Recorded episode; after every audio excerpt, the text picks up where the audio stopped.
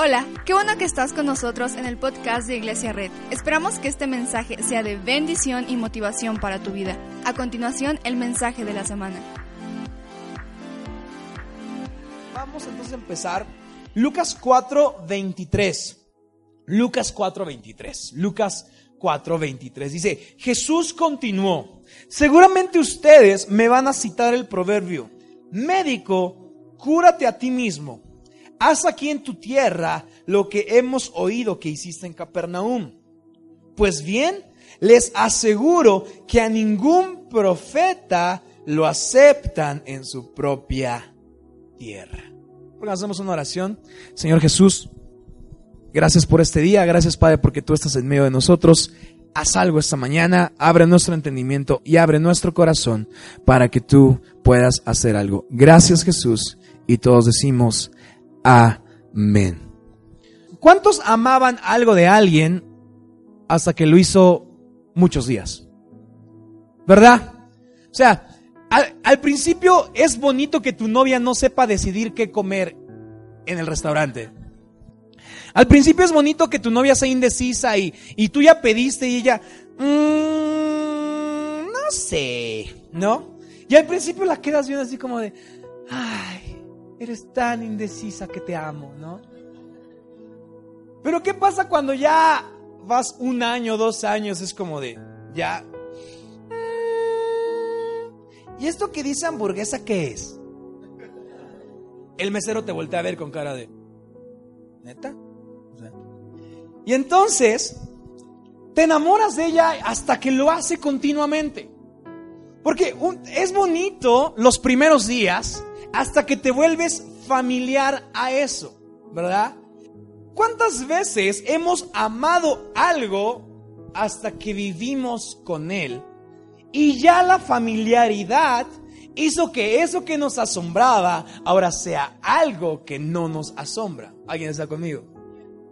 ¿Cuántos han convivido tanto con alguien que al principio sus características parecían muy cool, parecían muy bonitas y después dices, ah, no sé si me gusta. Tú te preguntarás, ¿qué tiene que ver esto con Jesús? Ahorita te voy a explicar. Te explicaré este versículo para que vayamos entendiendo todo lo que está pasando. Jesús está viajando a Nazaret con seis de sus discípulos. Déjame explicarte. Nazaret era el lugar donde Jesús había nacido. Era su tierra natal. Nació en Belén, pero creció en Nazaret. Entonces le dice a sus discípulos, vengan, seis discípulos, vengan y vamos a ir a Nazaret. La Biblia dice que Nazaret se había escuchado todo lo que Jesús estaba haciendo en Capernaum. Es decir, ya Jesús había hecho algunos milagros y entonces el pueblo de Nazaret estaba emocionado porque Jesús iba a venir. Jesús iba a Nazaret, entonces significaba que qué? Que su familia estaba ahí, ¿verdad? A veces se nos olvida que Jesús tuvo familia. A veces nos olvida que Jesús tuvo primos. A veces se nos olvida que Jesús fue a tocar timbres de las casas con sus primos. Y de repente eh, eh, tenían que correr hacia el mar y Jesús pasaba por el agua. ¡Oh, ¡Corran! Y los primos, Jesús no podemos, tú eres el único que puede correr. Ah, perdón, ¿no?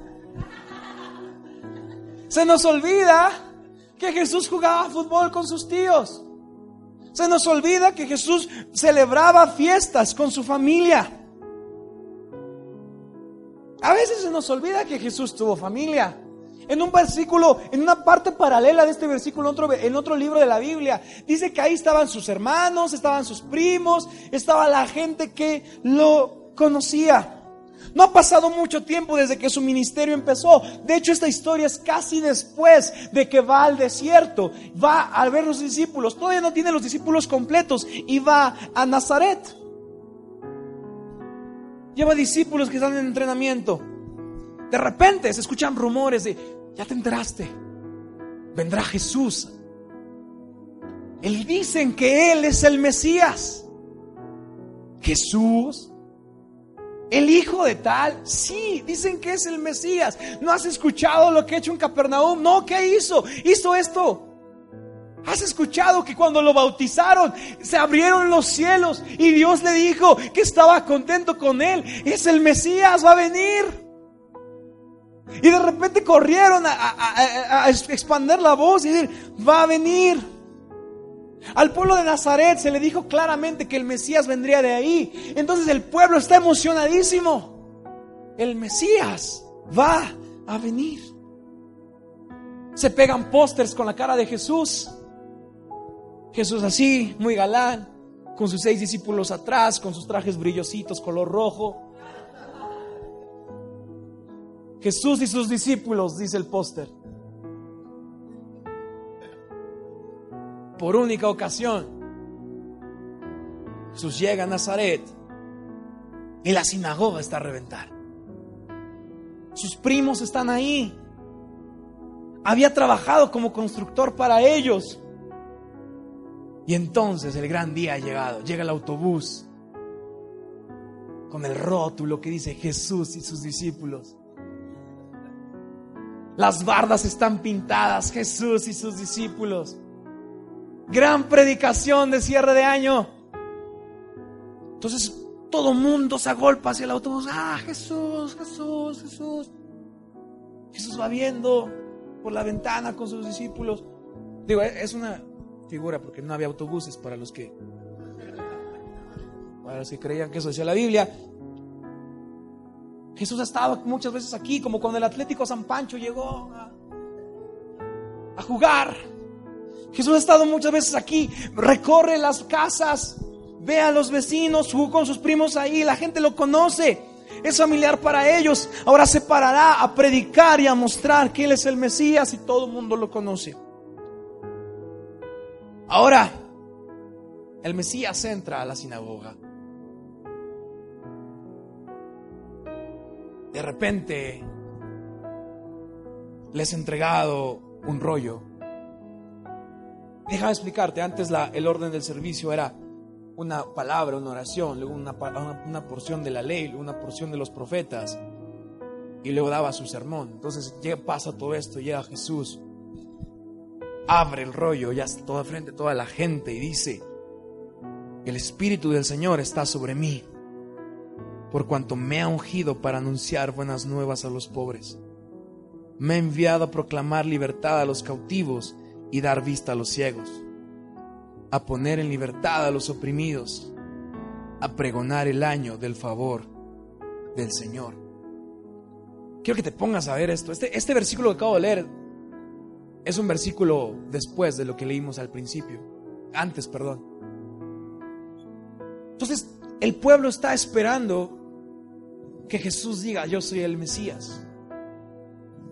El, el, pueblo está esperando que haga milagros como en Capernaum.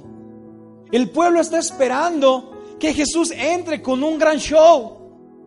Al final no los anunciaron como Jesús y sus discípulos. ¿Dónde está el show? Todos están diciendo, Jesús, muéstranos tu divinidad. Muéstranos que tú eres Dios, haz algo. Les he entregado un rollo y Jesús dice, lee el versículo que es una, es una referencia a Isaías y dice, el Espíritu del Señor está sobre mí, por cuanto me ha ungido para anunciar buenas nuevas a los pobres me ha enviado a proclamar libertad a los cautivos y dar vista a los ciegos, a poner en libertad a los oprimidos, a pregonar el año del favor del Señor. Jesús en esta declaración está haciendo referencia a su divinidad. Y quiero hablar de eso. La parte de la divinidad de Dios que se nos ha olvidado. Ahora, la divinidad de Dios no es un espectáculo de luces. La divinidad de Dios no es un espectáculo de que pase la gente y empezamos a hacer show. La divinidad de Dios está representada por el poder de Jesús para triunfar sobre el pecado. Ellos querían ver show. Ellos querían ver el poder de Jesús demostrado en un show, pero Él no hizo show. Él demostró su poder sobre el pecado. Porque cuando el pecado empobrece, Jesús dijo, yo he venido a darle buenas nuevas a los pobres. Cuando el pecado rompe corazones, el Mesías con su divinidad tiene buenas noticias para los que han llorado. ¿Sabes? El poder de Dios no se demuestra en otra cosa más que en darle buenas noticias al que hoy le hacen falta buenas noticias. Viene a darle sanidad a aquellos que han llorado.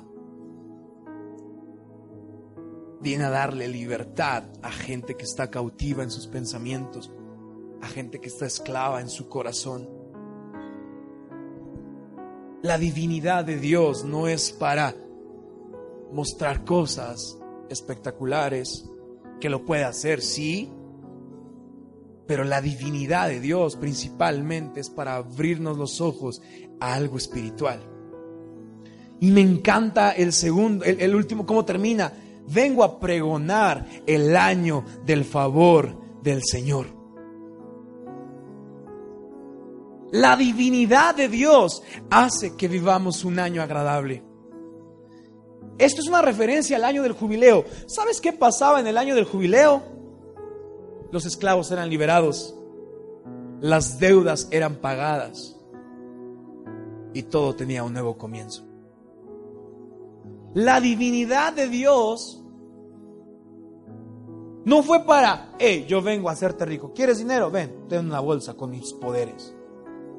La divinidad de Dios no está concentrada tanto en mostrar cosas, pero está concentrado en liberar gente. ¿Alguien está aquí?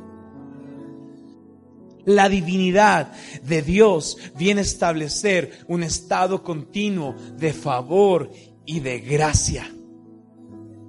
No sé cuántos quisieran vivir un año agradable, donde todo tiene un nuevo comienzo. ¿Cuántos quisiéramos vivir un año de gracia? un año de favor, un año donde nuestras deudas son canceladas, donde nuestros pecados, donde nuestros errores no importan más. Y todo estaba bien. Hasta que pasó algo. Ponme desde Lucas 4:20. Todos estaban sorprendidos por la divinidad de Dios. Enrolló el libro y se lo devolvió al ayudante y se sentó. Todos los que estaban en la sinagoga lo miraban detenidamente. ¿Por qué lo miraban detenidamente?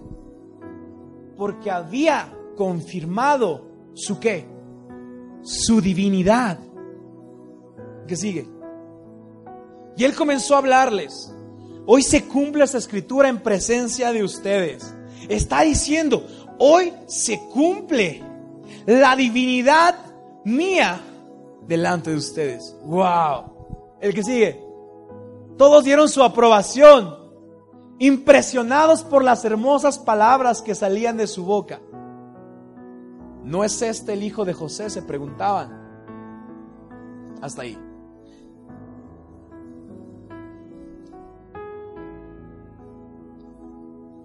La divinidad de Dios, la divinidad de Jesús, sorprendió a la gente hasta que se dieron cuenta que Jesús era familiar. Estaban impresionados, sí, estaban emocionados, sí, año agradable, sí, libertad, sí. Y dijeron, de repente uno de sus primos dijo, oye, ¿no es Jesús? Y el primo dijo, aguanta, estamos emocionados, es el Mesías. dijo, sí, sí, sí, pero es Jesús, ¿no? El primo dijo, sí. Volteó con otro y dijo, es Jesús.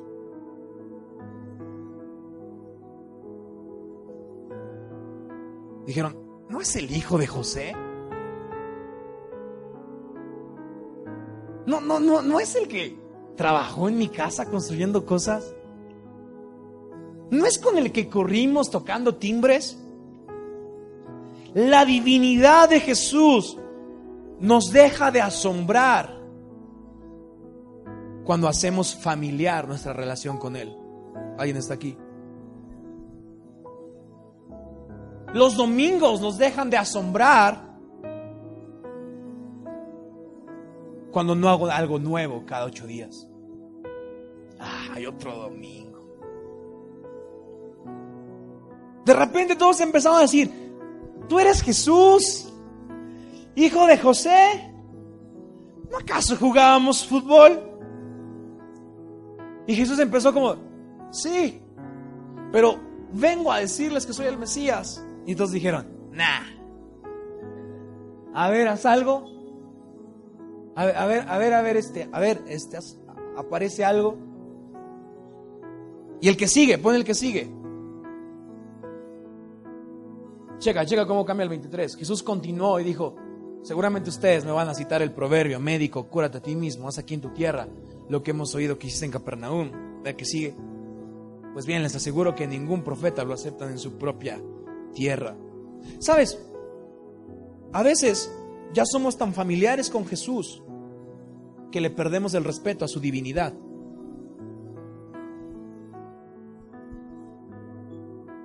A veces nos hacemos tan compas de Él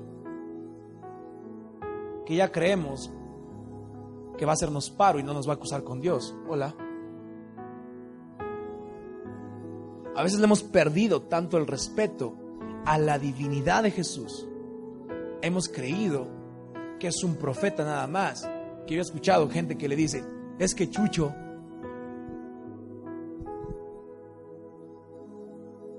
¿No será que a veces nos creemos tan dueños de Jesús que queremos que haga las cosas que nosotros queremos que haga y se nos ha olvidado su divinidad? ¿No nos hemos sentido dueños de Él? Sus primos dijeron, ah, eres el primo, a ver, libéranos. Se sentían dueños de Jesús. ¿Cuántas veces nos hemos sentido dueños de la divinidad de Dios? Que nuestra oración ha sido, bendíceme porque tienes que hacerlo y no me pongo a tu disposición, Dios. ¿Cuántas veces hemos querido ser dueños de la divinidad de Dios? Que hemos limitado su actuar a nuestra vida porque hemos dejado de ver su divinidad y lo vemos como un simple hombre. El cristiano de hoy debe estar más conectado con la divinidad de Dios que con lo familiar de Jesús. ¿Alguien está aquí? ¿No hemos adoptado procesos que hicieron de Jesús alguien a quien solo recurrir en momentos complicados? ¿Acaso no lo hemos hecho tan normal y familiar que su humanidad parece más fuerte que su divinidad? No, hemos, no, nos hemos hecho tan familiares al show que hemos olvidado pedir la presencia de Dios. No nos hemos hecho tan adictos a un líder que escuchamos más a un líder que la voz de Jesús. Y Jesús responde, nadie es profeta en su tierra. ¿Sabes qué significa esto? Que nadie podrá ver un milagro cuando se acercan a Jesús con tanta familiaridad que ya no les permite ser asombrados por Dios. Quizá hoy no estás viendo un milagro, no porque Dios dejó de ser Dios, sino porque tú dejaste de verlo como Dios. ¿Alguien está aquí o no están aquí?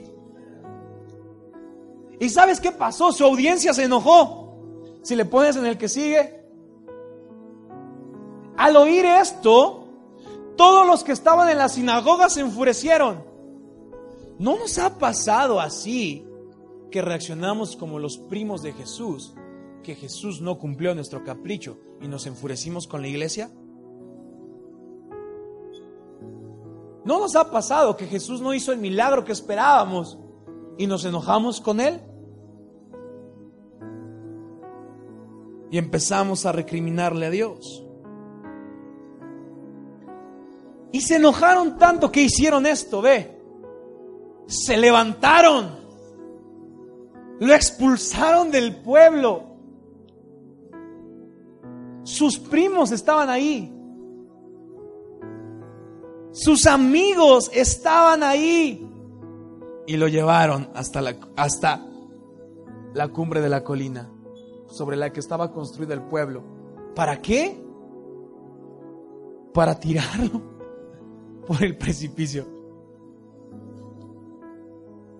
A veces queremos arrinconar a Jesús para que haga lo que quiera y si no hace lo que quiere, lo tiramos por el precipicio. hemos perdido la vista de la divinidad de Jesús por familiaridad, por costumbre. Y checa lo que pasó. Pero él pasó por en medio de ellos y se fue. Oh. O sea, él dijo, chance, tengo otro lugar a donde ir. Después la Biblia dice que este momento, después de este momento empezó a hacer milagros. ¿Sabes qué estaba diciendo este, en este momento? Estaba diciendo, denme chance. Voy a hacer milagros donde haya gente conectada con mi divinidad. No a veces hemos tomado tan familiar a Dios que ya hacemos cosas y pensamos que no es tan mal. No hemos sido tan familiares con Dios que cometemos pecados que decimos, ay, Jesús me va a salvar.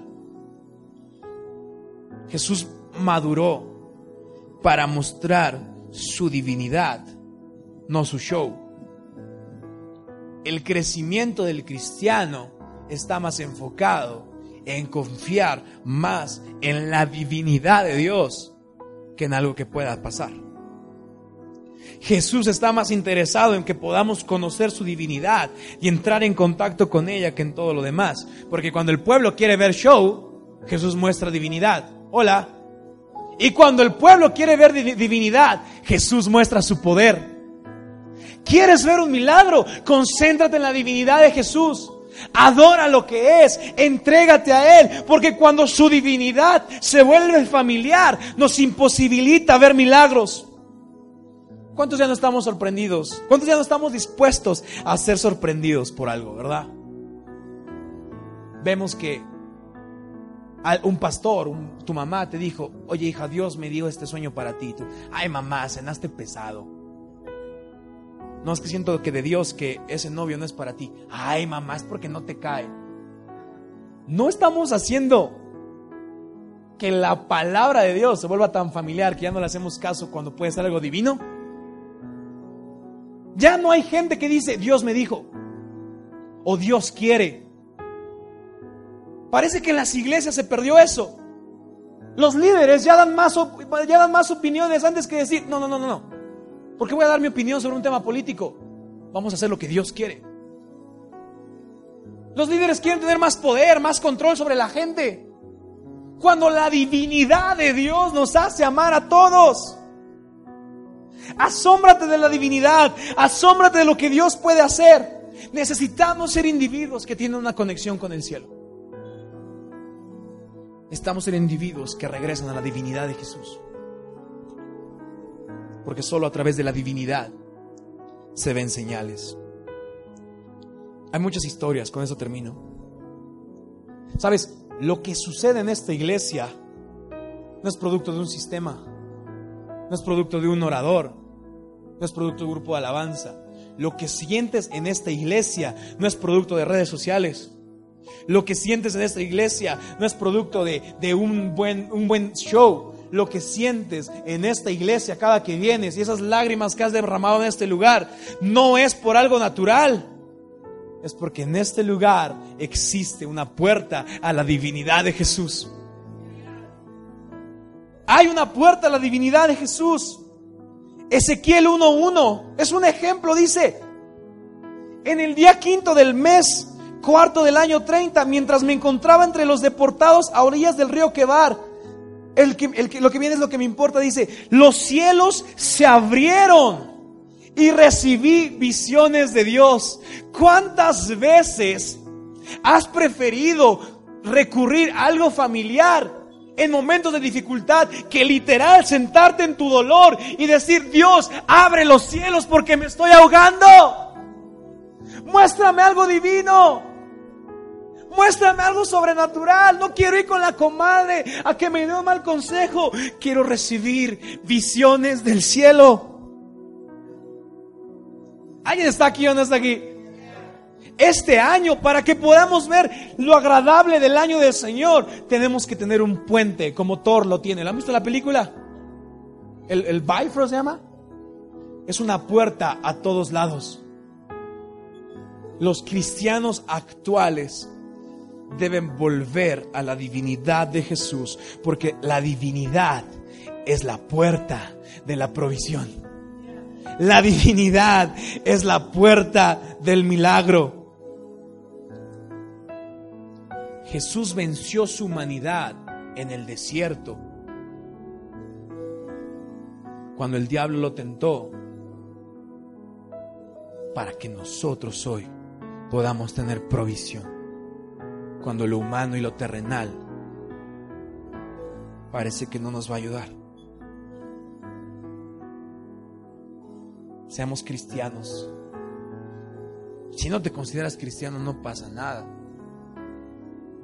seamos gente que en momentos de lágrimas, en momentos cuando tus papás están peleando, en momentos que tienes que tomar una decisión complicada, en momentos que quieres quitarte la vida, en momentos que vives ansiedad, seamos cristianos que se hincan delante de Dios y le dicen, Jesús, lo familiar me está ahogando, abre las puertas de los cielos.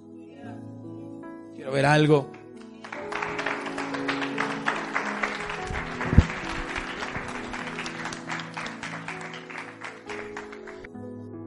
Deuteronomio 8, del 2 al 3. ¿Cómo se termina? Sabes, tenemos que ser personas que tienen un puente conectado a lo divino. Porque en lo divino viene la provisión. Dice, y te acordarás de todo el camino por donde te ha traído Jehová tu Dios estos 40 años en el desierto. Para afligirte, para probarte para saber lo que había en tu corazón, si habías de guardar o no sus mandamientos. El 3 dice, y te afligió y te hizo tener hambre. ¿Y después qué? Te sustentó con maná. Los que saben la historia bíblica saben que el maná fue una puerta que se abrió del cielo.